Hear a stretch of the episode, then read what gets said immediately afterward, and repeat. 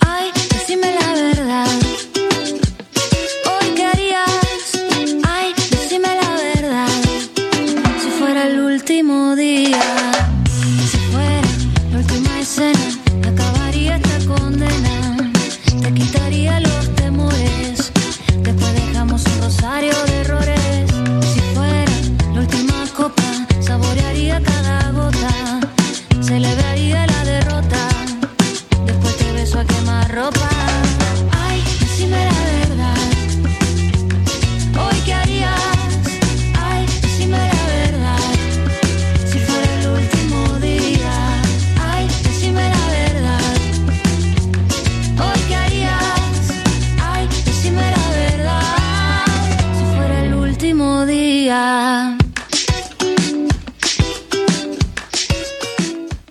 Estamos acá en el aire con Flavia en el espacio de todos los jueves. ¿Cómo andas, Flavia? Hoy se nos hizo un poquito tarde con algún problema eh, somnolientístico, le podríamos decir. Pequeño, pequeño proble- problema ronquidoderil, pero... Viste, cada tanto, cada tanto nos pasa. Uno viene a la vorágine de hacer un montón de cosas durante el día, durante la semana, y dice, me tiro un ratito, descanso la vista y ya vuelvo. Y el horario de los relojes es tirano. El horario de los relojes es bastante tirano, y bueno, pero no nos despertamos. Más largo, la siesta. Se hizo un poco largo. ¿Sabes también por qué nos pasa esto? Esto es una infidencia que te voy a contar al aire. Detesto hablar de mí, siempre no me gusta ser autorreferencial en la radio, pero no uso despertador ni relojes, nunca pongo la alarma. Me despierto cuando me despierto. Entonces, viste, claro. puedo despertar cinco minutos antes o 25 horas después. Es muy caótica la, la Ah, forma bien. de organizarlo, pero también muy sana, porque siempre duermo... Estás en ese, en ese método. Claro, eh, casi siempre tengo éxito. Hoy fracasé, pero casi siempre tengo éxito. Lo, lo que sí me garantizo, Claro. sí me Claro. garantizo que siempre duermo lo que tengo que dormir. Lo que me termina resultando muy beneficioso a la hora de descansar, ¿no? Siempre, Claro. nunca me levanto con sueño. Porque no, bueno, me levanto cuando me levanto. Pero, bueno, dicho esto, dicho esto, de todas maneras, llegamos a tiempo para desactivar la bomba. Llegamos a tiempo, cortamos el cablecito, como en la película, dos minutos antes, y nada explotó. Sí. Eh, estamos acá, estamos con vos, estamos encontrándonos en el día del centenario de la radio, Flavia, una cosa de locos, estamos muy contentos. Hoy cumple 100 años la radio argentina. Si bien la- las transmisiones empezaron antes, en Argentina se hizo la primera emisión con fines de entretenimiento. Las otras fueron pruebas técnicas para ver si funcionaba, si se podía establecer la comunicación entre una persona y otra en en puntos remotos. Pero por primera vez, con fines puramente de que te sientes a escuchar la radio, para que alguien te cuente una historia, te entretenga o un contenido te permita disfrutar, se hizo acá. Un día como hoy de hace 100 años, lo cual nos pone en un lugar en el mundo increíblemente importante con respecto a, a la historia de la radiocomunicación y Argentina está entre los países pioneros. ¿sí? Si bien los inventores y bueno, lo- los técnicos fueron de otros lados, eh, los famosos locos de la azotea fueron acá los primeros en decir, che, y si enganchamos para que alguien que no está en el lugar pueda escuchar lo que está pasando acá, generando o, o dándole el puntapié inicial a algo de, de esta ubicuidad en la que vos podés eh, disfrutar, bueno, después vendría toda la revolución tecnológica, pero vos podés disfrutar de un contenido que no está ocurriendo en el lugar en el que estás vos. Y el hecho de vencer una distancia en, en una fracción de segundo, en tiempo, en el tiempo en el que vos estás, generó todo un cambio de nuestro paradigma, de nuestra forma de entender el mundo. Eh, tiene una, una implicancia filosófica muy, muy grande, no la vamos a traer ahora porque, bueno, terminamos a las 4 de la mañana, pero es muy loco que eso se haya formado, eh, se haya transformado en un estándar de vida hoy para nosotros. Vos podés ver un, un video de lo que están haciendo tus familiares, podés ver un, un video en vivo de lo que están haciendo su- tus familiares, una foto, un sonido de lo que están diciendo. Y hemos vencido la distancia de una manera en la que el mundo se ha vuelto increíblemente chico en materia de comunicación e información. Porque hoy te dicen, estamos transmitiendo directamente desde Singapur el campeonato de, no sé, de armado de empanadas. Y vos decís, mira, lo estoy viendo en vivo, ¿cómo puede ser? Y en otro momento, las historias que circulaban del mundo eran prácticamente por, por vía oral, o por el relato de alguien que había ido, bueno, no- o, o tardaba mucho tiempo en saberse, vos veías o leías un diario o veías una imagen de tres o cuatro días después. Y estas revoluciones tecnológicas pequeñas que se fueron dando permitieron que uno hoy, bueno, ¿no? Ya inclusive tenemos una biblioteca de videos disponible para nosotros, que es YouTube, donde vos pones un deseo en el renglón y hay un video de absolutamente lo que se te ocurra, por más descabellado, absurdo, raro, y vos decís, no, esto no puede estar. Y vos decís, elefante aplastando un chupetín con la pata. Está el elefante en África con el chupetín ahí, vos decís, ¿cómo puede ser? Bueno, está. O sea, mono andando en un Citroën. Bueno, está el mono andando en un Citroën, lo, lo está manejando. Y yo creo que eso no- nos ha llevado también, bueno, lo hemos aplicado en todo, ¿no? En las relaciones afectivas, en las relaciones laborales, en la forma de entender el mundo. Antes el mundo era un lugar donde vos decías, la línea del horizonte mm, es un precipicio hasta en el cual llegamos, nos caemos como en una catarata y bueno, andás a ver dónde terminamos. Y toda la información, la comunicación y demás, digo, yo no, mirá, hay una imagen satelital, bueno, no, no, acelerando mucho ¿no? la narración histórica. Pero bueno, una pequeña introducción que quería hacer por lo, del centenario de la radio. Mm, Sí, igualmente me quedaba pensando también en esto de, la rapidez, ¿no? De la comunicación y esto, bueno, de, de- de- la información, de los mensajes, de también cómo fue cambiando de- de- de- del discurso por ahí, digamos, durante muchísimo tiempo, la manera de saber de alguien era a través de una carta que viajaba en barco y, y hoy esto, un mensajito de WhatsApp y al instante sabes cómo está la otra persona en otro lado del mundo. Me parece que ha, sido como eh, en, tiempo, digamos, real, lógico, cronológico, en este último tiempo, en estos últimos años, se ha avanzado muchísimo respecto, digamos, de los avances que hubo antes, que necesitaron mucha más cantidad de años en el medio Sí, sí, una por cosa y la supuesto. otra. El, inicio de una relación a distancia, por ejemplo. Vamos a, a ese caso que, toma, que, que citaste vos. Vos conocías a alguien. Supongamos que estaba en una localidad, a, no sé, a 300 kilómetros. No, no te estoy diciendo en la otra punta del mundo. Y de pronto, entre tu carta inicial, la respuesta, la otra carta y todo ese diálogo que se establecía, epistolar, se iban meses, un año tranquilamente. Y hoy, si vos le mandás un mensaje a las 5 de la tarde, 5 y 10, se conectó y no te contestó, ya te pones de mal humor y vos decís, te conectaste, no me escribiste, no me respondiste, viste el mensaje, y todo ocurre en 10 minutos, en 10 segundos. Estás en línea y no me hablas. No, yo no, no, te escribo más, te bloqueo, te elimino.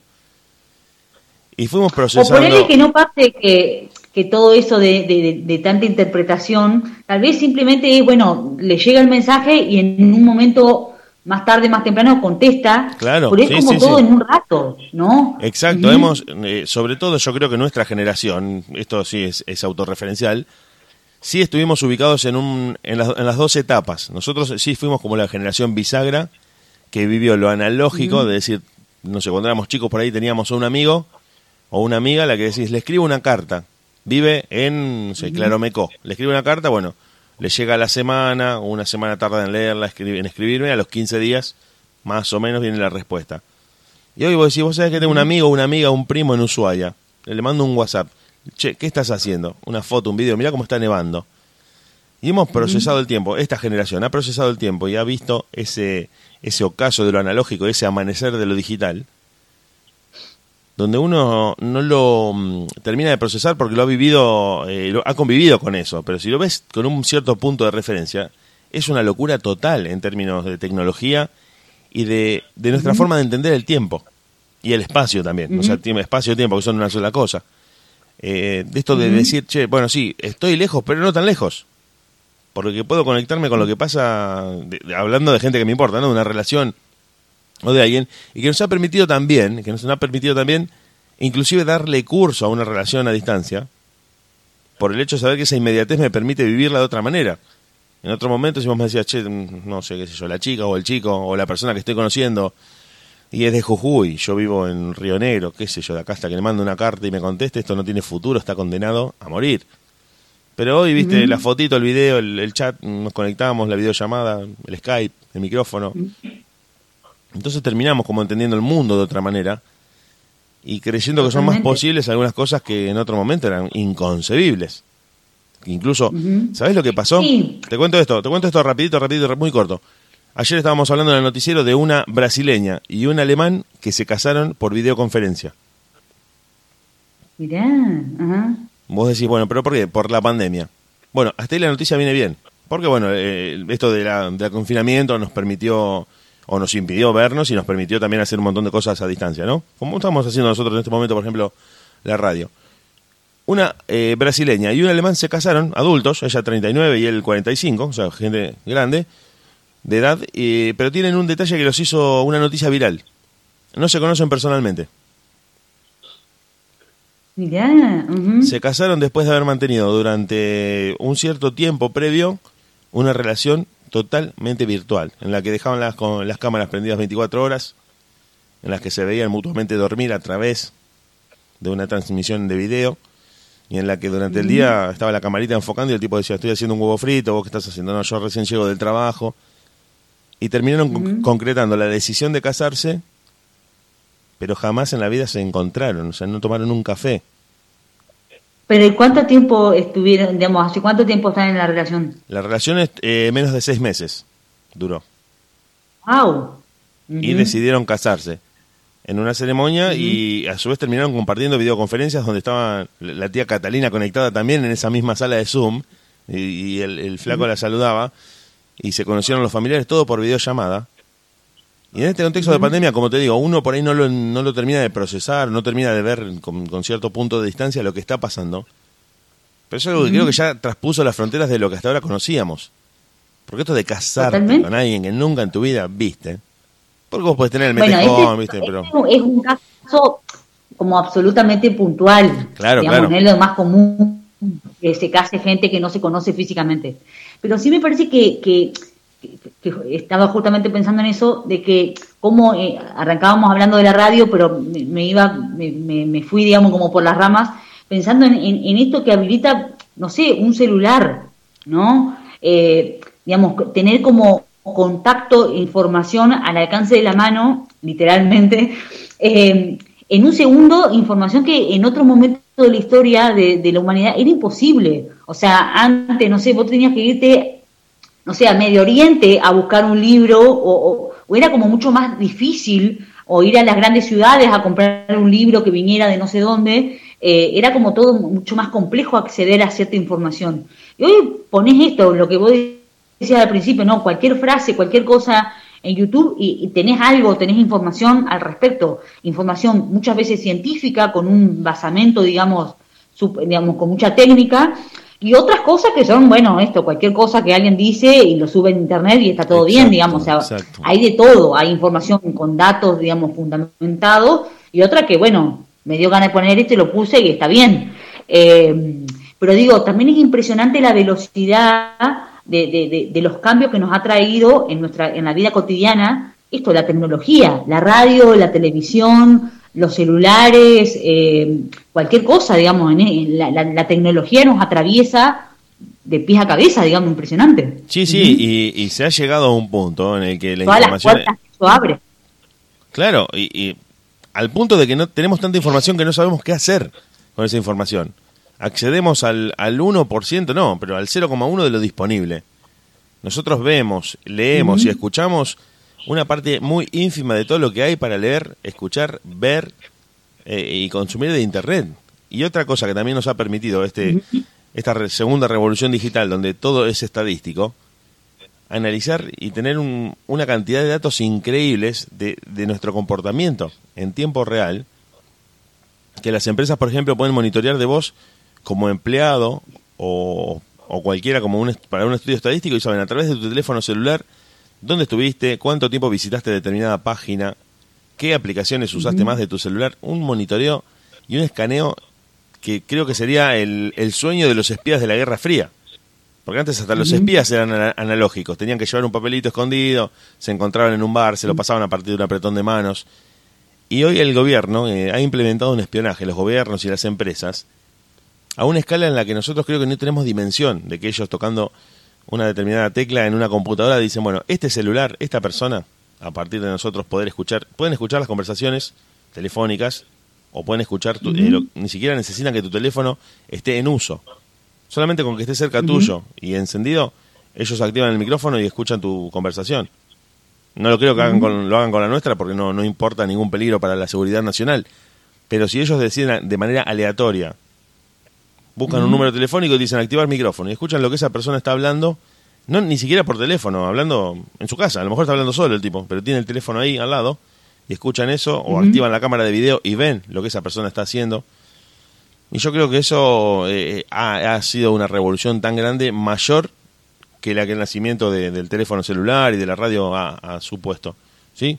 Una forma de saber qué hace cada persona en cada momento. Me parece una cosa terrible. Sí, eh, claro, se puede volver medio paranoico el asunto si nos metemos en ese plano, ¿no? Pero me parece que, que, está bueno, digamos, esto de, a ver, totalmente, digamos, esto, las investigaciones, o sea, sin ir más lejos, vos entras desde tu celular a buscar en Mercado Libre, no sé, heladera tanto, y después misteriosamente vos entras en Facebook te aparece en la mano derecha una página que dice, ay, tenés fuerte heladera, no sé. Es una tontería, pero eso te da cuenta de que como vos entras a ciertas páginas a investigar ciertas cosas, después te aparecen promociones y, ofertas y cosas porque desde tu celular vos dices una información. Bueno, así pasa con todo, pero me parece que sin entrar en una cosa así como media persecutoria, eh, poder decir, bueno, sí, eh, eh, eso pasa realmente. O sea, esto, la, la, la, la las llamadas, las, las, investigaciones que se pueden llegar a hacer debe ser impresionante. Y yo particularmente me parece que mejor no tener tanta idea tampoco de cómo se hace. claro, como hay cosas que, que no sé, como... Es mejor ignorar. Puede, ser como medio, como medio, medio fuerte de saber. Sí, sí, sí. Mira, yo hace poco, hace muy poco, bueno, antes de que empezara todo esto, eh, se me ocurrió volver a ver la película Matrix, la 1, la original, la del año 99. Yo creo que es una película que en su momento parecía mm, distópica, parecía mm, un tanto profética, y que si la ves hoy ah. tiene una actualidad que, que, te asusta. Es una película que está que ha envejecido tan bien con respecto a la tecnología y a lo que decía el discurso de esa película, que yo creo que por eso ha sido siempre o ha tenido ese lugar de culto de decir, che, la, pegaron estos tipos, porque mirá lo que dijeron, dijeron todo esto, o plantearon un mundo de esta manera. No, estaban acertados, estaban perfectamente acertados, se entendían muy bien todo lo que se venía. Y como te digo, ver la película nuevamente, hablo de la 1, la, 2 y la 3 ya son un poco más cuestionables, pero la, la 1 de la trilogía Matrix es una película excelente que ha envejecido, pero al pulso del tiempo en el que estamos viviendo. Entonces uno dice, sí, tenemos todo, tenemos todo, ¿y qué hacemos con eso? Entonces te encontrás con una cantidad de información inmensa que, bueno, la podés usar para un montón de cosas muy buenas, para trabajar, para estudiar, para aprender. Hoy vos ponés, no sé, pero por decirte una cosa muy, muy simple, yo, yo no sé tocar la guitarra. Quiero aprender. Bueno, pongo en YouTube curso de guitarra, lección 1, lección 2, lección 3, y al cabo de un año sentado en mi casa, llegué, por lo menos toqué el feliz cumpleaños. De otra manera había que pagarle a un profesor, o decís, no sé, no sé cocinar un huevo frito yo. Tutoriales de cocina, de reparación de heladeras, de cambiado de lamparitas, de lo que se te ocurra, de cualquier cosa, por descabellada que a uno le parezca, existen. Entonces, yo creo que por eso te digo, estando adentro de, este mundo, no, tomamos conciencia de lo que está pasando. Si, si pudiéramos traer a alguien del pasado, a alguien que vivió en los 60, por ejemplo, una década del 30, no, no te hablo de mucho tiempo más atrás porque sería terrible, peor todavía. Pero para alguien que escribía esas cartas que tardaban meses en llegar y meses en volver, o algún pueblo del interior de Argentina donde vos decías, bueno, si no viene el tren no llegan ni las cartas, ni el diario, ni, ni las películas, no llega nada si no viene el tren, decirle hoy, no, mira, en este pedacito de dispositivo electrónico mezcla de metal y de plástico, vos, vos tocas así con el dedo, pero ni botones tiene, no, nada. Es un, un contacto que haces de luz con la yema de tu dedo. Yo estoy viendo lo que están haciendo en este momento en Estados Unidos, en, una plaza, unos pibes que están jugando al, al tenis. ¿Cómo puede ser? Así como te lo digo. Y Inclusive yo mismo me puedo transmitir en vivo y mandarlo por todo el mundo. Sería una cosa de locos, de locos total.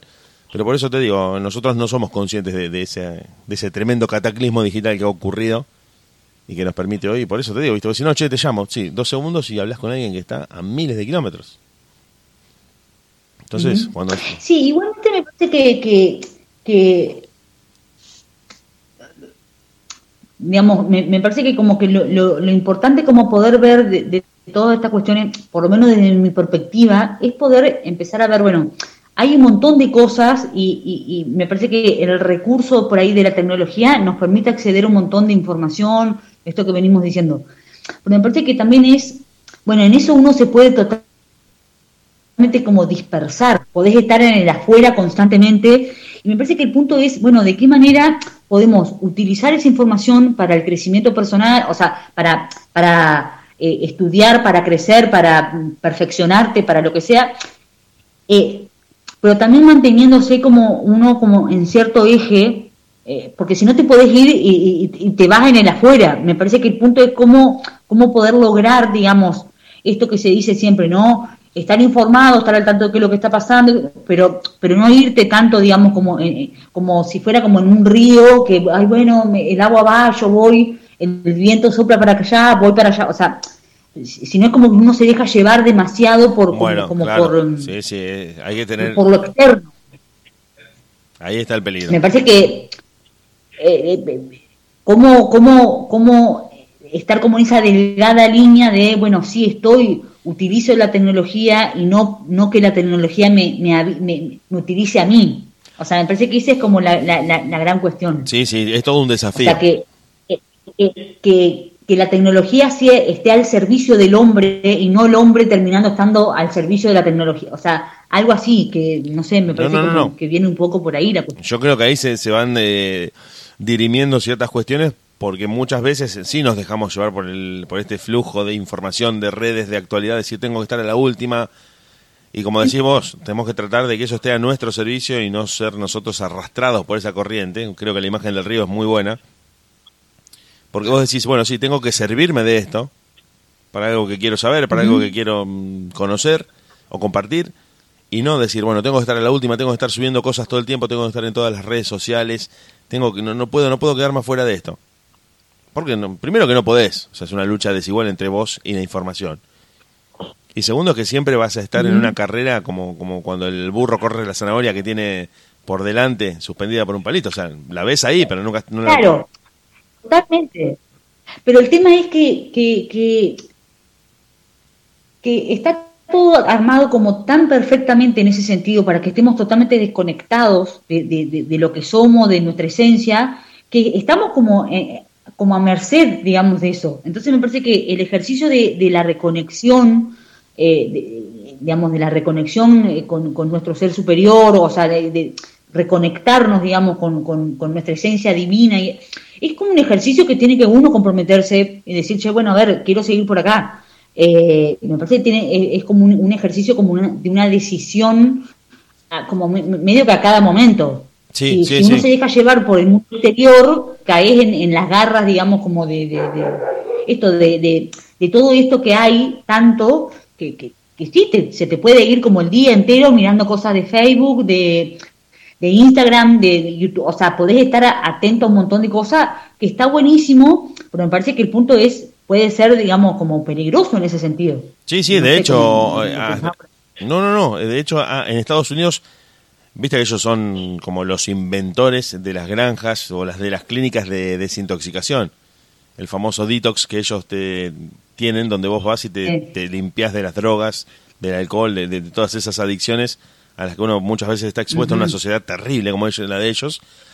Eh, y también eh, el año pasado o hace un, poco más eh, abrieron clínicas de desintoxicación digital, donde vos vas y pasás una semana, 15 días, el tiempo que necesites, justamente por esto que vos estás diciendo, donde te dicen, mira, acá vas a estar en, en este una especie de, entre comillas, hotel o lugar en el que vos vas a estar, donde no hay televisión, no hay celulares, no hay señal de internet, o sea, el mundo acá transcurre al pulso de la naturaleza. Anochece cuando anochece, amanece cuando amanece. Claro, claro. Lo que pasa es que esas cosas es como, como cualquiera de esas clínicas. Está bárbaro para un primer momento. El tema es que vos después tenés que salir de ahí y volver a tu vida real.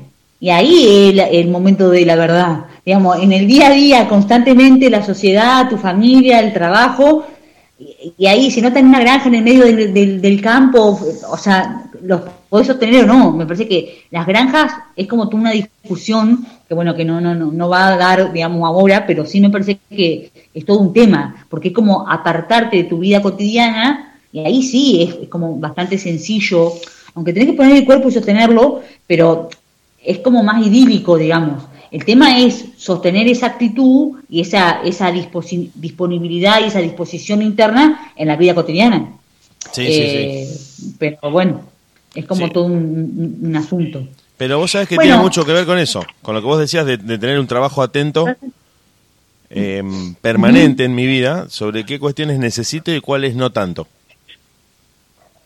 Sin llegar a caer en un extremo neurótico de estar todo el tiempo revisando la- la- el, el propio qué hacer, sí decir, pará, pará, esto no me está haciendo tan bien, esto no me da tantas satisfacciones, no, esto me quita un poco de tiempo, bueno, capaz que lo sigo haciendo, pero no tanto.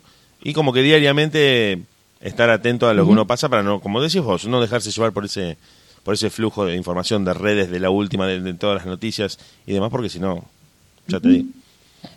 Sí, vos me ibas a Sí, decir. que, que, que aparte, digamos, realmente hay un montón de gente que, que, que ha estudiado sobre eso, que plantea que, que se te puede ir un, montón de tiempo, digamos, de horas, eh, y, en realidad estuviste en en la nada misma, porque como, como si, a mí lo, que me parece interesante es de, de esa cuestión es como que uno en ese momento dejas de, de- habilitas, digamos, que la información te pase, te pase como por encima. Y es como que uno no, no, no registra nada de eso. Entonces es un gasto físico, energético impresionante. Porque es como que la cosa pasa, pasa, pasa, y uno está ahí como, "Ay, bueno, mirando. eh, y eso tiene un efecto, digamos, también a largo plazo. Entonces está Sí, bueno sí, como sí. ir revisando esas cuestiones. No sé, me parece como No, no, no. interesante. Bueno, si te parece, eh, les puedo ir comentando eh, que esto tiene como el tema que elegí traer hoy es de los temas que me estuviste comentando en Ah, la bien, última bien, vez bien, bien, sí, sí, sí. que habían planteado algunos de los oyentes Sí, sí, sí. que querían hablar sobre la infidelidad, el control, la decepción, bueno, seguramente hay otros temas, pero bueno, aparecieron esos. Y hoy me dio ganas de poder hablar de esto de la infidelidad, ¿no? Que, que bueno, ¿qué, qué poder empezar a decir de esto de la infidelidad? ¿Qué sería? Bueno, y qué- Anda, anda qué preparando un libro, tiene. Flavia. ¿Cómo? Anda preparando un libro porque hay, hay bastante para decir. Hay, hay mucho, hay mucho material. Hay bastante. Eh, bueno, vamos a empezar como por lo básico, que es bastante sencillo, pero bueno, me parece que está bueno como tenerlo presente. Eh, ¿A qué se le llama infidelidad? Es como es el acto en sí mismo de mantener una relación afectiva y, y muchas veces también sexual con una persona cuando se está comprometida con otra. ¿Eh? O sea, Sí, sí. el hecho, el, el- dato importante es eso, que se mantiene un, un lazo afectivo, muchas veces también sexual, con alguien mientras se está en un compromiso, con todas las comillas habilidades de por haber, pero es como con un compromiso con otro, con un tercero. Eh, y lo que me parecía como interesante traer eh, para hoy era como reflexionar un poco de qué significa esto de ser infiel, por un lado, para el que es infiel y para el que, digamos, sufre como la infidelidad, como el que, el que sería como la víctima, ¿no? Claro, el engañado o la Eh, y me engañada. parece que el engañado, claro. Y me parece que esta cuestión de, de- de- del ser infiel, eh, o, digamos, a ver, eh, arranquemos por, por el que es el engañado, ¿no? Te fueron infiel. Entonces, lo, lo, lo difícil de la situación esa es qué está pasando en esto de, eh, o sea, en las relaciones de pareja hay como códigos, muchas veces hablados y muchas veces totalmente implícitos. Ese es como el gran meollo del asunto. ¿Qué cosas son las que hablamos, claro, conciso, y le puedo decir al otro, che, mirá, me pasa esto, esto, esto, y qué cosas las dejamos como tipo sobreentendidas, porque bueno, mejor no meterme en este porque si aclaro oscurece, ¿no? Eh, entonces, hay, así, hay sí. asuntos que preferimos no tocar, bueno, tipo caen de su, caen de maduro y no, no caen de maduro. Entonces, está bueno como empezar a como a ver esas cuestiones. Eh, entonces, cuando, cuando uno, digamos, eh, descubre, le dicen, eh, alguien te avisa o, o como sea, digamos, que esta persona se entera que el otro le fue infiel, eh, lo que aparece como sobre la mesa es como esta cuestión de, bueno, ¿qué pasa ahora?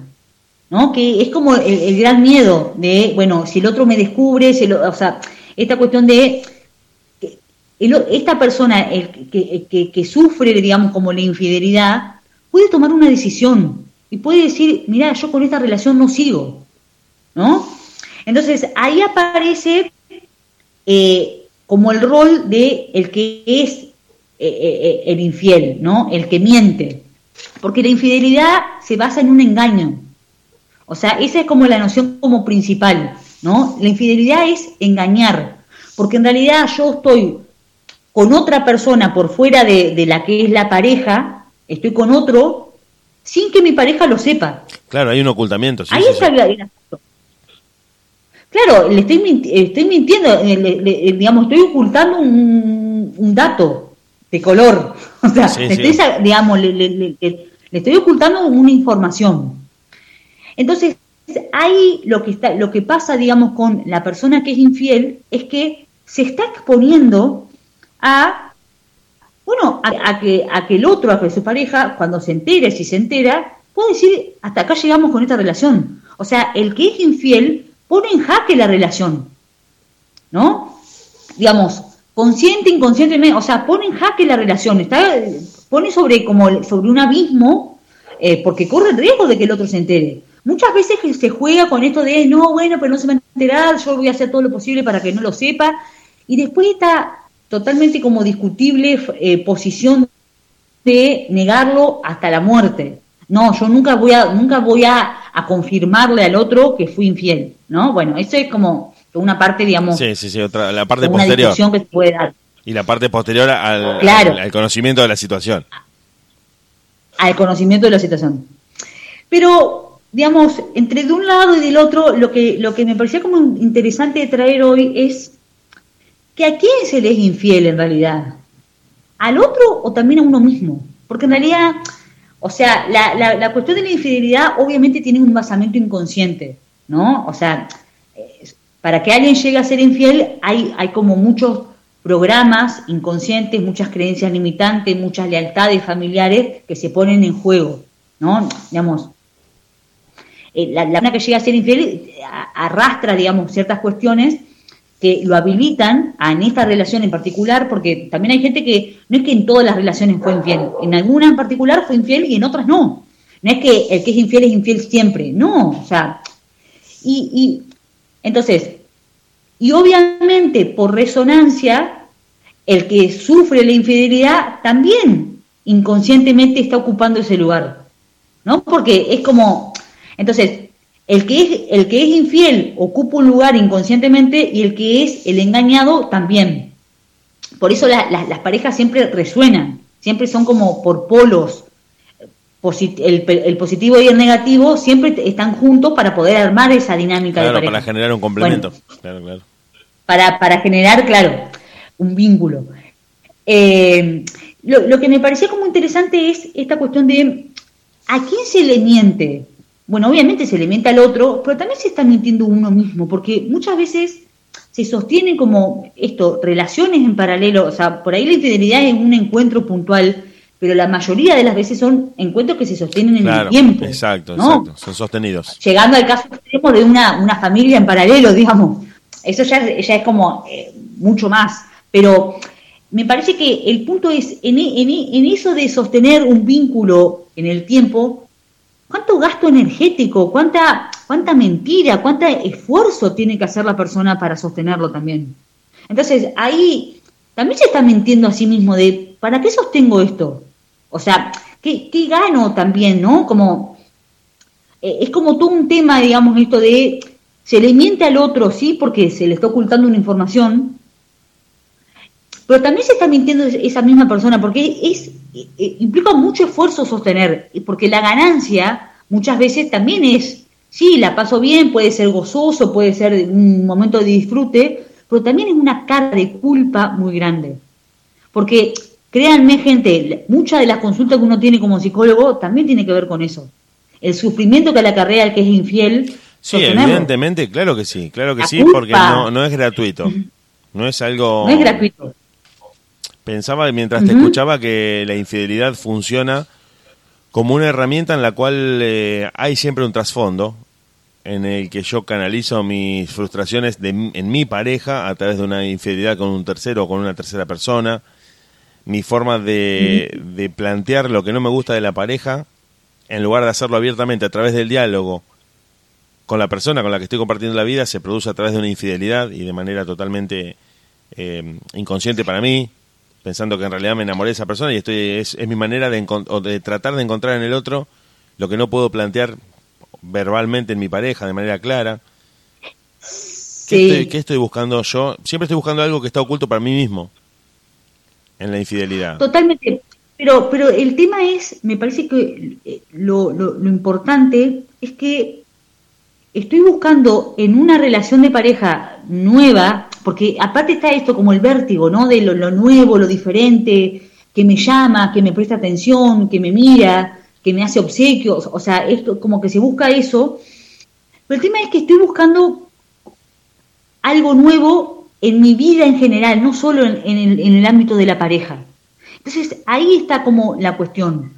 Las personas solemos, digamos, cuando, cuando no estamos bien en algún punto de nuestra vida, solemos como buscar como por los grandes temas tapar eso, ¿no? Como que no me estoy sintiendo bien, o sea, tal vez estoy siendo deshonesto, no solo con el otro, sino conmigo mismo. Tal vez me estoy sintiendo como eh, no sé, como disconforme con cómo estoy viviendo, no solo en la relación de pareja, sino en general, ¿no? Alguien puede decir, bueno, pero yo conozco un montón de gente, o, le puede pasar a uno mismo, tal vez me siento bien, sí, vos te sentís bien, pero si ahondamos un poquito, hay malestares.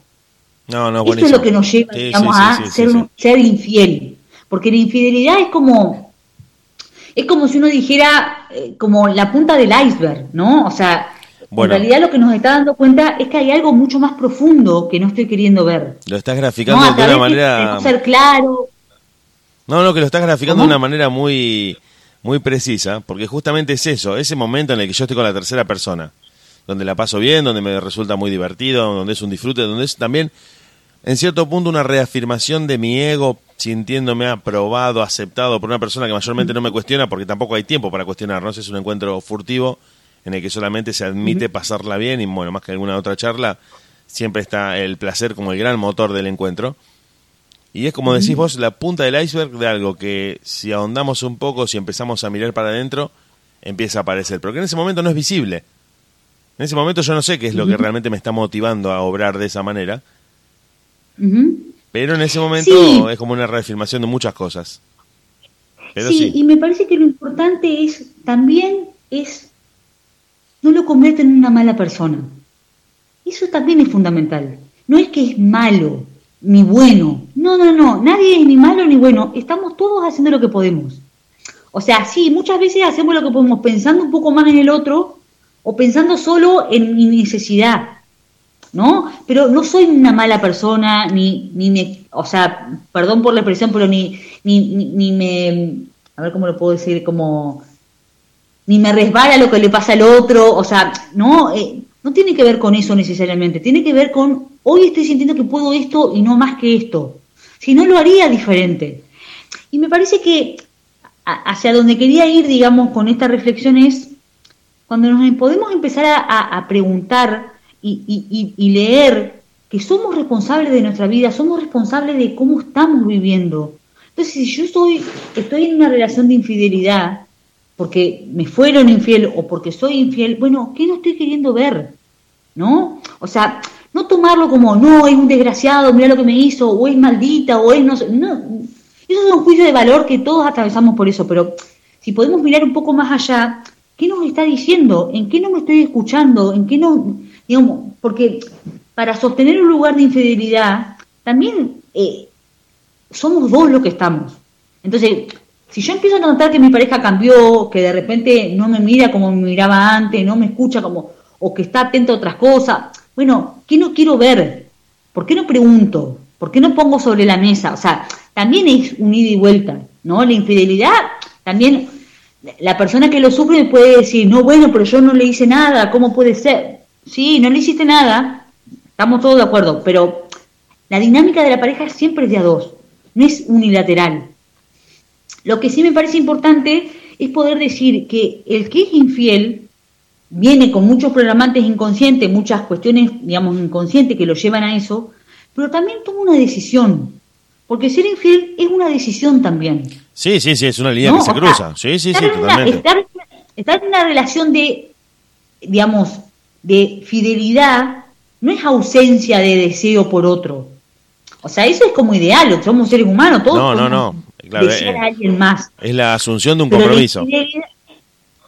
Claro, pero la infidelidad también es un momento de decisión. Es, Sí, sí, ¿me arriesgo a poner en jaque de mi pareja? ¿O cuántas cosas haría en plano de fantasía con este otro que se me cruzó por enfrente en este momento? Pero lo dejo en un plano de fantasía. Inclusive, Es una Flavia, decisión también. inclusive la decisión de no cometer la infidelidad, de cometer o no cometer la infidelidad, se basa en sopesar un montón de consecuencias en contrapartida de lo que estoy haciendo si realmente representan o valen la pena, como muchas veces se dicen. Porque vos tenés la, la situación de, de potencial infidelidad en la que podés estar con otra persona y podés dar, como decís vos, conscientemente dar el paso o no, voluntariamente, porque sopesaste en un momento y decir, bueno, pará, ¿vale la pena poner en jaque mi pareja? O según lo que me está a pasando. Eh, Me, me parece como importante también aclarar esto. Como tenemos elementos que nos llevan a ser infiel inconscientes, también en este momento como de decisión también estamos como atravesados por eso inconsciente. Claro, claro. Pero siempre, siempre tenemos un momento de conciencia. Es una decisión. Uno puede decir, me muero de ganas de, pero me es más fuerte el, el, el, el- el decidir, bueno, no, pero yo quiero ser fiel. Entonces, hay un momento de decisión. Y me parece que también otra cosa que quería traer es, si yo estoy sintiendo que en esta relación de pareja yo no puedo, no, no, no me da ganas, no quiero solamente estar con mi pareja, necesito que haya otros, bueno, tal vez la pregunta interesante sea, ¿estoy con una persona a la que yo no le estoy diciendo que esa es mi deseo? Digamos, o me puedo encontrar con alguien que desee lo mismo que yo y entonces abrimos la pareja. ¿Eh? Porque ahí está como lo otro, ser responsable y poder decir, mira, en este momento de mi vida yo no me siento con ganas o necesito o me gustaría experimentar o me gustaría... Entonces poder hablar de esto de, eh, de abrir la pareja o de la monogamia o no, eh, o sea, se entiende como... Sí, sí, sí, claro sí, los acuerdos. Conmigo y con el otro. Porque también lo que tiene la infidelidad es esta cuestión de no soportaría ver a mi pareja con otro o saber que está con otro, pero yo sí puedo estar con otro. Bueno, eso entiende? sí, O sí, sea, sí. Nu- nunca hay, eh, entonces, no, no es, no equitativo eso. Nunca hay equidad en ese sentido. claro. Yo me habilito, Claro. pero no habilito al otro. Eh, claro, entonces, si somos adultos y, y- y- y esta, esta expresión popular de, bueno, si, si no, a ver, si, si me- quiero ir por este camino, bueno, también ser como eh, responsable afectivamente y ser honesto afectivamente con el otro y poder decir, che, mirá, me está pasando esto. Yo no digo que sea sencillo y no digo que sea No, para no, todas no, las no, parejas. no, no, no. ¿no? no. Pero tal vez está bueno decir, che, bueno, a ver, si el otro me viene con esta pregunta, bueno, ¿qué me pasa a mí con eso? Porque también pensaba, Tal Flavia, llega- pensaba en esto que decías vos, que está buenísimo y que pasa, te diría, en el 99% de los casos, eh, que por una cuestión de ego, por una cuestión de orgullo, por alguna cuestión personal que vos me vas a saber explicar mejor, yo creo que en el 99% de los casos el miedo a que la otra persona pueda hacer lo mismo que vos te lleva a cometer la infidelidad y ocultarla porque decir, no, no, no, pará, yo sí, vos no. Yo puedo porque yo tuve una debilidad eh, afectiva, física, no sé, de cualquier tipo, pero el solo hecho de pensar que vos podés hacer lo mismo que yo, en igualdad de condiciones, me lleva a mí, al que cometa la infidelidad, a ocultarlo justamente por eso, para no pasar por ese lugar porque no lo soportaría. Y como no lo soportaría, y- pero yo sí me habilito, lo oculto. Y es negocio para todos.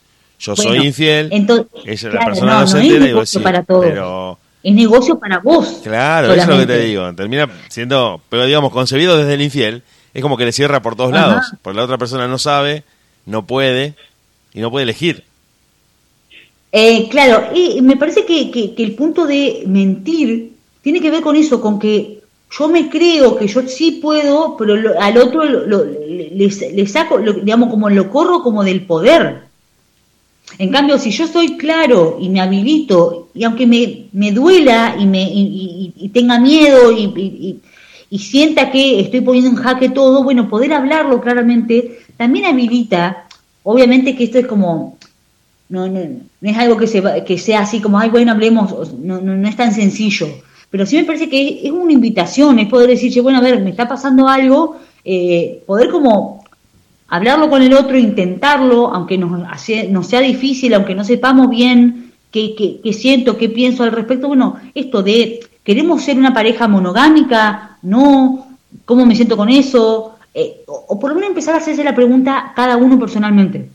Me parece que es interesante, digamos, esta cuestión, ¿no? De como de empezar a ponerlo sobre como un horizonte, decir, che, bueno, a ver, esto está ahí, ¿qué me pasa a mí con eso?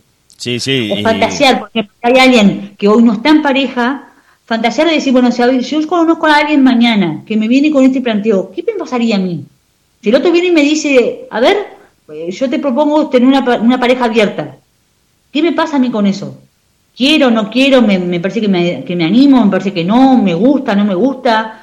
Bueno, no sé, digo, son como preguntas que, que me parece que está bueno, digamos, poder empezar a hacérselas. Sí, sí, yo creo que también está muy bueno lo que decís, porque es un desafío con uno mismo. Uh -huh. A decir, bueno, voy a poner en, en jaque, no, en, en, este caso de que fantasea con la, con esa hipotética, con ese hipotético planteo, de poner a prueba cuán, cuán honestos podemos llegar a ser y decir, mira, me arriesgo, me expongo, hago un acuerdo totalmente claro, visible, para que los dos estemos en condiciones de elegir que ahí es donde se uh -huh. donde radica la libertad, la tan defendida libertad, o tan, la tan valiosa libertad del otro y la nuestra, es en poder elegir, mira, ¿querés eh, que tengamos una relación abierta o nos comprometemos a hacerles, eh, hacerle fiel al otro de manera constante? Lo estoy preguntando, lo estoy planteando en el inicio, o ¿qué te pasaría a vos? Bueno, planteas todo lo que te pasa por la cabeza. La otra persona puede tomar o no eso que vos le estás planteando, puede haber un punto de acuerdo, de manera que se, siempre que sea explícito, siempre que vos pongas en juego esa honestidad de tu corazón. Si vos a la otra persona la privás de saber y por lo tanto de elegir, ahí es donde se produce la, la, desigualdad. Claro, claro. Pasa que el tema es que obviamente también nos pone sobre la mesa la, la cuestión de la dependencia emocional, porque esto que estamos diciendo es como donde yo confío, digamos, de alguna manera yo sé que yo voy a poder seguir viviendo si el otro se va. Me va a doler y me gustaría que en realidad sigamos juntos, pero yo sé que mi vida continúa y que yo voy a poder hacer las cosas de la vida diaria bien, tal vez con dolor, pero cuando yo siento una dependencia emocional y siento que no puedo vivir sin el otro, tal vez no me es tan sencillo hacerme esas preguntas. O sea, tal vez no, no, no me es sencillo. No, no, para ni, nada. Ni, ni siquiera se me ocurre hacerme nada. Entonces me parece que lo que está bueno también es, es, ir viendo esto, bueno, ¿qué lugar tiene para mí esta relación de esta pareja? ¿No? Eh, siento que elijo estar con él o siento que no podría vivir sin él. Eh, siento que eh, estamos los dos como con, digamos, a ver cómo se, cómo puedo decir, como digo, a ver, por ejemplo, en, en, una historia de una pareja que haya pasado, no sé, en, en algún momento no, esto, que alguno de los dos haya sido infiel, ¿cómo se transitó? El otro sigue, viste, cuando está esta, esta expresión de eh, perdono pero no olvido, bueno, ¿qué, qué, qué pasa con eso? Entonces, frente a cada pelea aparece, ah, no, bueno, pero vos alguna bueno, vez fuiste, no, no, no, sé qué. Estás tocando, Flavia, tema, esto el jueves que viene tiene que seguir, porque es un tema muy amplio. Y esto que vos decís, uh -huh. perdono pero no olvido, justamente lo que estás diciendo hace que en cada pelea, esa herida uh -huh. no cerrada, ese, ese diálogo no concluido, esté permanentemente latente. Entonces siempre es un arma de más en la discusión por cualquier otro motivo. Por un motivo económico, bueno, por un motivo de convivencia, no, pero vos acordate claro. que vos, y se pone de nuevo en la claro. mesa pero en realidad entonces eso lo que da cuenta es que no está masticado de ninguna manera. No fue una decisión real de decir, bueno, mira, siento que vos tomaste una decisión, a mí me dolió, pero siento que, bueno, comprendo qué te pasó y decido seguir. No, no es desde ese lugar, es, no, bueno, sigamos, pero mirá que yo me acuerdo, ¿eh? Mirá que te estoy controlando, mirá que te estoy mirando a cada, cada movimiento que haces, a dónde vas, con quién estás y eso también genera una tensión en no, la pareja. No, no. Obviamente los dos son responsables de sostenerlo. Genera una tensión muy fuerte porque estaba pensando en lo siguiente, en un caso en el que eh, no hablemos de gente, entre comillas, libre que puede terminar con la relación, hablemos de, de gente que está muy involucrada entre, en lo económico, hay hijos de por medio, hay un montón de cuestiones de compromisos. Bueno, sabemos que no es tan simple separarse si hay una infidelidad, muchas veces se sigue. Y esto desata, como muy bien decís vos, una especie de contragolpe en el que decís, bueno, si antes no te controlaba tanto los horarios, ahora te llamo todo el tiempo. Digo, ¿qué estás haciendo? ¿A dónde estás yendo? Mandame la ubicación, mandame una foto de si estás con tus amigos. Eh, si venís después de las ocho y media, se arma porque me dijiste a las ocho. Y desata toda una, una serie de conductas que antes no existían, que fueron exacerbadas por, esta, por el conocimiento de esta infidelidad. Aunque la persona después no vaya a ser más infiel y haya sido un traspié único de su vida, pero desata esa conducta. Y me quedé pensando mientras te escuchaba también cuando dijiste dependencia emocional, que en otras eh, relaciones o en otras situaciones puntuales de parejas, se llega por porque uno toma ese lugar o porque se lo hacen creer que vos sos la causante o el causante de la infidelidad que sufriste. Cuando te dicen, no, como vos no me dabas a mí lo que yo necesitaba, ni afectiva, ni físicamente, ni personalmente, ni de ninguna manera, el famoso tuve que salir a buscarlo afuera, que es un lugar común espantoso, eso, donde siempre caemos y decimos... Me está dando pie a, una parte fundamental de todo esto. A ver, eh, esto es como eh, así, como servido. Digamos, me parece que es como. Nosotros tenemos como culturalmente eh, y, por una como programación como como generación digamos de como a nivel como mundial pero es como Siempre creemos que es el otro el responsable de cómo yo me siento. Y no, o sea, uno es responsable de cómo vive cada uno, cómo vivo yo, es como, como yo me paro frente a lo que estoy transitando. A ver, alguien me puede decir, si mañana yo voy manejando, no sé, caso hipotético, ¿no? Voy manejando, escuchando música, no sé qué, voy camino al trabajo, choco, Sí, es una cosa real. Obviamente, está el auto, estoy yo, está el otro, eh, se abolló el auto, tenemos que ir al chapista. Sí, sí, todo eso es, la realidad. Pero ¿qué hago yo? ¿Cómo me paro yo frente a eso que transité? Es mi responsabilidad. Entonces, en el marco de la relación de pareja es exactamente lo mismo. Y el otro tomó una decisión, fue infiel. No es porque yo no le di más bola, porque antes salíamos y ahora no salimos. No, no, no. Vos sos responsable de tus decisiones. A ver, porque si no es hacerlo responsable del otro de la decisión que tomé. Es como cuando el golpeador le dice a la, persona, vos me contestaste mal, entonces yo te golpeé. De ninguna manera. O sea, son dinámicas, sí, pero de ninguna manera yo soy responsable de lo que al otro le pasa. Bueno, eh, te, cuento algo así muy chiquitito.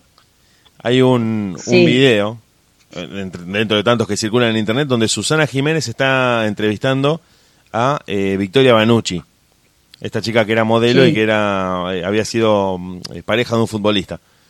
Que bueno, terminó la relación porque este futbolista le pegaba. Y el video se hizo famoso, está en internet, porque Susana la pregunta que se le ocurre hacerle a Victoria Banucci es decirle, ¿qué hacías vos para que te pegara? Entonces centró toda la, la causa del conflicto en la responsabilidad de la víctima y no del victimario. Claro, pero bueno, pero eso, tiene que ver con muchas cuestiones, ¿no? O sea, eso, Es, eh, también es, eso también es el patriarcado. Eso también es el patriarcado, eh, digamos. Pero bueno, pero para, no irnos del tema, me parece que lo importante es poder, hablando de esto de los videos, es como si uno dijera, hay un video que, que está dando vuelta que a mí me parece súper gráfico en ese sentido. Una persona va caminando con un vaso, ¿no? Y entonces otro como accidentalmente lo empuja desde atrás y se derrama un líquido de ese vaso. Si vos en el vaso tenés café, lo que se va a caer al piso va a ser café. Si tenés té, lo que se cae al piso va a ser té. Entonces yo estoy discutiendo con mi pareja y a mí lo que me sale es una ira contenida y quiero ir a golpearte, esa ira contenida es mía. ¿Se entiende? Sí, totalmente. Lo que vos tenés dentro de tu alma, lo que vos tenés dentro de tu aparato psíquico, lo que vos tenés dentro de vos, es lo que va a salir. Entonces, si yo tengo té, va a salir té. Si yo tengo café con leche, va a salir, o sea... Parece una obviedad, pero es para entender que viene de, esa persona y no del otro. y no del otro. O sea, nada de lo que pase en el mundo exterior va a justificar lo que a mí me sale. Es como cuando te dicen, ella genera en mí lo que nadie. Sí, está perfecto, ella o ese vínculo, a vos te toca ciertos puntos que tal vez no tocaste en otros, en otros vínculos, pero lo que te sale es tuyo. O sea, lo que tenemos adentro nuestro es nuestro. No hay, no hay tu tía, digamos, no te lo trajo nadie. No, no, no, no. Porque nos encanta ser responsable al otro. Y no, no, no. o sea, esto no es para quedar con culpa, es para poder ver esto. Nosotros somos, somos responsables de cómo vivimos nuestra vida. Entonces, si yo tengo café y en realidad quiero tener té, perfecto, puedo hacer un trabajo con eso. Pero no le puedo responsabilizar al otro, ay, porque vos me empujaste y me salió café. No, porque yo te empujé, discúlpame, te salió lo que vos tenías adentro. Claro, sí, Si vos querías que te salga agüita de paz, bueno, trabajá para que te salga agüita de paz y no café. o sea, no sé, eh, yo hay momentos apelo a, estas cosas como bien básicas porque me parece que se entiende no, no, no, Justamente, justamente. Eh, creo que es la mejor forma de verlo porque eh, va por ahí la cosa. Eso de que vos das lo que tenés, eh, yo creo que es una de las grandes cuestiones. No es que el otro pone en vos cosas que vos no tenías. Claro, pero entonces, apelando a esta cuestión de nuestra responsabilidad afectiva y de cómo vivimos nuestra vida, me parece que la, pregunta que aparece, digamos, entonces con esto de la infidelidad no es, ¿qué me está mostrando? ¿Qué, qué aparece acá, digamos? ¿Qué me está diciendo de cómo estoy yo, si me estoy pudiendo escuchar, si me estoy dando tiempo, qué le estoy dando a la relación, qué aporto, qué busco en esa relación. O sea, no sé, me parece que es como, son esos momentos críticos que nos habilitan a preguntarnos, bueno, ¿qué estoy haciendo acá? ¿Para qué estoy con esta persona? ¿Qué me está dando? ¿Qué estoy dando yo? ¿Qué siento de esta relación? O sea, es como un momento así, bisagra, que nos pone sobre la mesa, che, ¿qué estás haciendo acá? ¿Qué te está pasando? ¿Cómo te sentís? Tal vez que son preguntas que no nos veníamos haciendo hace cinco años atrás y de repente por esta crisis aparece sobre la mesa y bueno, bienvenido sea. Obviamente, las crisis nunca las elegimos, nos llegan, nos irrumpen. Sí, sí, sí, irrumpen. Pero bueno, eh, pero bienvenidos sean, porque por ahí es como el despertador que necesitábamos. Es como tipo algo que te acciona, che, che, a ver, eh, espabilá. Y, eh, eh, bueno, acá estoy a ver qué pasó. Sí, sí, siempre se, se, provocan cambios. A partir de una crisis siempre se provocan cambios que, reconfiguran y reformulan todo lo que hasta ese momento, ¿quién se cree que es la raíz de la crisis personal, económica, social, bueno, cualquier tipo de crisis genera que se pongan en cuestionamiento un montón de supuestos y se reconfigure todo. Eso sí cambió, cambió todo a partir de ese momento. Claro, pero el, asunto es que entonces ahí eh, nos vamos a sentir empoderados o no, depende cómo lo miremos. Las crisis pueden ser un gran momento de crecimiento personal, interno, si lo vemos de esa perspectiva, de, che, bueno, a ver, tal vez es un buen momento para preguntarte, ¿qué estás haciendo? ¿Por qué elegiste a esta persona? ¿Qué te trajo acá? ¿Querés seguir estando? No, ¿te gusta? No, me siento bien. No, pero tengo terror de seguir sin él porque siento que no, no sé, no. Esto tiene como una larga historia, pero eh, con una amiga siempre nos reímos de si él no está, no sé prender el calefón. Bueno, Tal vez es momento de aprender a aprender el calefón. Es una tontería, pero es algo así como no, no, básico. Yo creo que parece, parece una tontería, pero es más común y, pasa más seguido de lo que uno cree. Ese famoso principio de si te pierdo no voy a poder volver a estar con nadie, que empieza en ese calefón que no, se puede prender o no sé cómo vivir, que termina siendo un, un vuelvo porque no sé cómo vivir solo o sola sin esta relación termina siendo esa dependencia emocional de la que vos hablas. Y este ejemplo, que es muy, muy pintoresco, parece una película de Almodóvar, eh, es realmente así.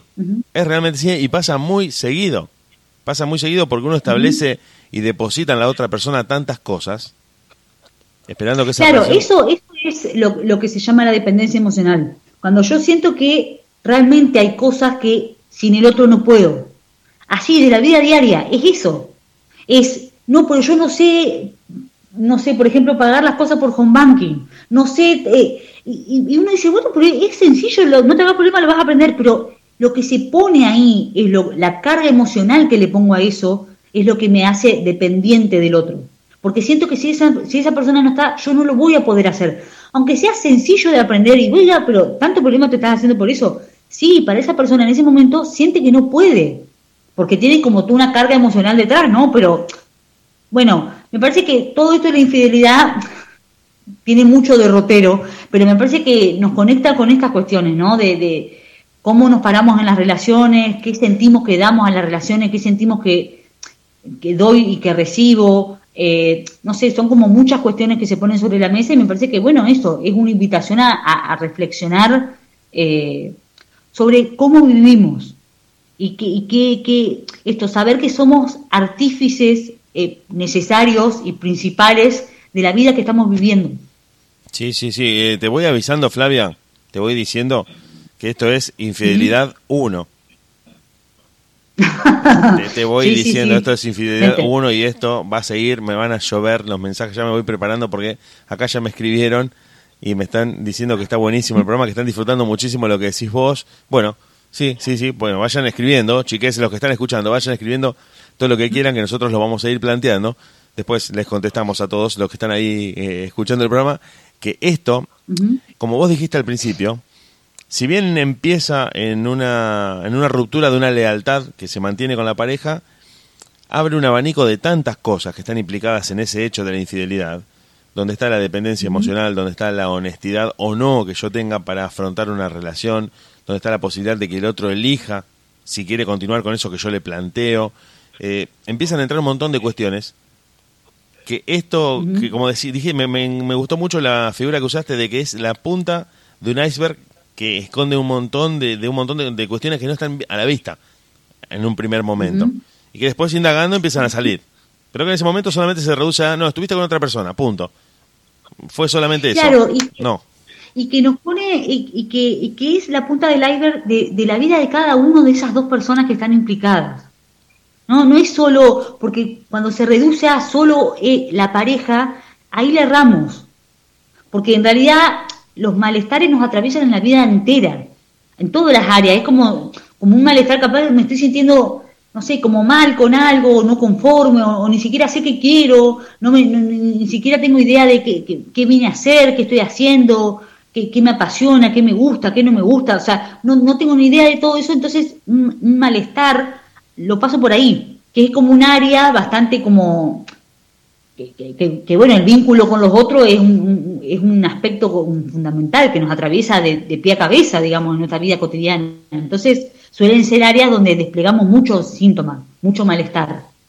El trabajo, las relaciones de pareja, la relación con la familia, son las áreas como las grandes, eh, eso, como si uno pensara como una casa, las grandes habitaciones son esos, esos, esos aspectos. Eh, entonces suele haber mucho problema, muchos síntomas. Sí, sí, justamente, justamente, Flavia. Por eso te digo, esto va a continuar. Un poco... Esto tiene una continuación. Bueno, yo después te voy a ir contando todo lo que dijo la gente que nos está escuchando. Ya les voy a estar contestando. Eh, y sí, como te digo, es una especie de punto de partida donde la decepción también termina entrando, porque a veces uno idealiza o, o siembra unas expectativas inmensas en la otra persona termina como perdiendo el contacto de que lo que decís vos, esa persona no es mala y uno la había idealizado diciendo es perfecta o es perfecto, va a ser todo bien, va a cumplir con todas las expectativas que yo tengo en la vida. No, bueno, pará, pará. Pará, porque también me quedé pensando con algo que dijiste, perdón, eh, muy al principio de, todas estas charlas, de que nosotros somos manejados por el inconsciente. Que muchas veces estamos eh, como esa, esa imagen del titiritero en la que vos decís, a veces ni siquiera yo sé por qué lo hice. Inclusive no está ni claro ni para mí. Bueno, puede reducirse visto desde afuera como no, mirá qué malo o qué mala que es, es una porquería de persona, fue y me engañó, rompió este acuerdo que teníamos. Y si empezás a indagar, eh, empiezan a surgir un montón de cuestiones que no estaban claras ni para la persona que cometió la infidelidad. Entonces me quedé pensando en todos esos... Eh, total, eso es el 95% de los casos, o sea, debe ser muy poco la gente que realmente tiene como claro por qué lo hace. Porque volvemos a, lo que decíamos en un momento, eh, eh, lo que nos lleva a, esto de cometer esto de la infidelidad son cuestiones inconscientes, entonces no tenemos idea de qué nos llevó, digamos, qué nos, qué nos motivó. Por eso, digamos, si, digamos, la, lo que motiva estas charlas es eso, es poder ponerle como, empezar a ponerle conciencia a las cosas y que si nos atrevemos y somos valientes y, queremos correr, digamos, como, como eh, poner sobre la mesa ciertas cuestiones que nos duelen, que nos son difíciles, pero que nos van a ayudar, hacer un trabajo de, toma de conciencia de esas cuestiones, poner luz sobre la sombra, nos va a permitir comprendernos en ese sentido y, captar el para qué hice esto, para qué viví esta experiencia, qué me, qué me viene a mostrar de mí. Porque muchas veces son momentos críticos que eso nos habilitan a decir, che, a ver qué estoy haciendo. Entonces, eh, bueno, tal vez implicó sufrimiento en un primer momento, pero bienvenido sea porque me estoy acá preguntando algo. Justamente, justamente, por ahí, como decimos, fue, fue un sufrimiento, pero sirvió para que un montón de cuestiones que estaban ocultas, que no estaban a la vista de mi persona, de mi relación, de mi historia personal, fueran puestas como una especie de bajo una luz. Digo, bueno, empiezo a tomar otras decisiones ahora. Porque me di cuenta de un montón de cosas que hasta ese momento para mí, para la otra persona de mi propia vida, eran, eran algo oculto, algo oscuro, algo desconocido y bueno, los tuve que conocer de esta manera. Tuve que conocer esos aspectos de mi vida de esta manera y bueno, de ahí en adelante tomar decisiones. A veces se puede seguir porque se entiende de dónde vino la infidelidad y a veces es el fin, pero yo me quedo reelaborando eso y puedo empezar a crecer a partir de eso que me pasó, que hice o me hicieron. Y digo, bueno, pero pará, me gusta esto, o, planteo de otra manera la próxima relación que tenga si es que vuelvo a, vincularme con alguien. Como que se generan tantas preguntas que implica un necesario crecimiento, ¿no? Creo que no podés salir igual de ese proceso, de ese, de ese trance, no, no salís igual, salís sí o sí.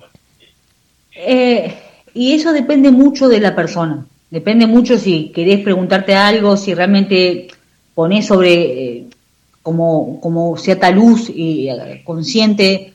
Hay gente que pasa como si nada. O sea, no, hay garantía, digamos. Pero sí, pero, eso, digamos, en este punto es, una invitación a decir, bueno, a ver, esa las crisis como, Siempre que sea una invitación. Como una oportunidad de crecimiento. Exacto. Siempre que sea una invitación a decir, bueno, mira, ahora me estoy dando cuenta que me pasan algunas cosas y uno se invita a sí mismo a pensar, que sí, como decís vos, en otros casos, bueno, es una historia más, volveré al mismo lugar y, caminaré en círculos por este por estos procesos. Porque, porque ¿sabés por qué te das cuenta que para hay, personas que pasan por eh, por esto, por momentos de infidelidad con una pareja y, siguen como si nada, digamos, eh, sin, sin hacerse alguna pregunta? Porque es la típica situación donde arrancan una nueva historia diciendo, no, porque luego eh, cortamos una relación porque el desgraciado me fue infiel, y una lista de, características del otro, enjuiciando, y ahí uno dice, mm, esto no está elaborado. Cuando uno tiene como una lista de lo desgraciado que fue el otro. Está pendiente, está pendiente eso ahí, está ahí todavía latente. Que claro, hay como ahí hay algo como para seguir resolviendo. Sí, sí, sí, Bueno, Flavia, te voy avisando que esto es, es Infidelidad 1, parte 1 de, una trilogía como mínimo, porque ¿Mm? no solo que la gente va a preguntar un montón de cosas, sino que, eh, como te decía antes de, de, lo que vos estabas diciendo, que abre muchas aristas, muchísimos aspectos, y termina diciendo cómo la infidelidad tiene que ver, no sé, con lo laboral, con la historia de mi familia. No, bueno, sí, sí, sí, sí, sí, termina, termina teniendo que ver con todo. Porque es algo bastante eh, nuclear bastante central en nuestra vida, que va directo justamente a la manera de vincularnos afectivamente con alguien.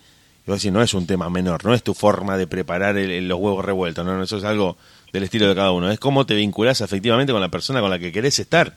Entonces, bueno, pará. Y por eso te digo. Totalmente. Y, me parece que dejemos, dejamos abierta la, la, la cuestión esto de que puedan preguntar lo que quieran, puedan hacer los comentarios que les parezca. Eh, el espacio está abierto para eso y, bueno, nos encontramos el jueves que viene. Nos encontramos el jueves que viene, Flavia. dale, dale, dale. Bueno, nos vemos entonces. hasta luego. El jueves que viene, hasta luego.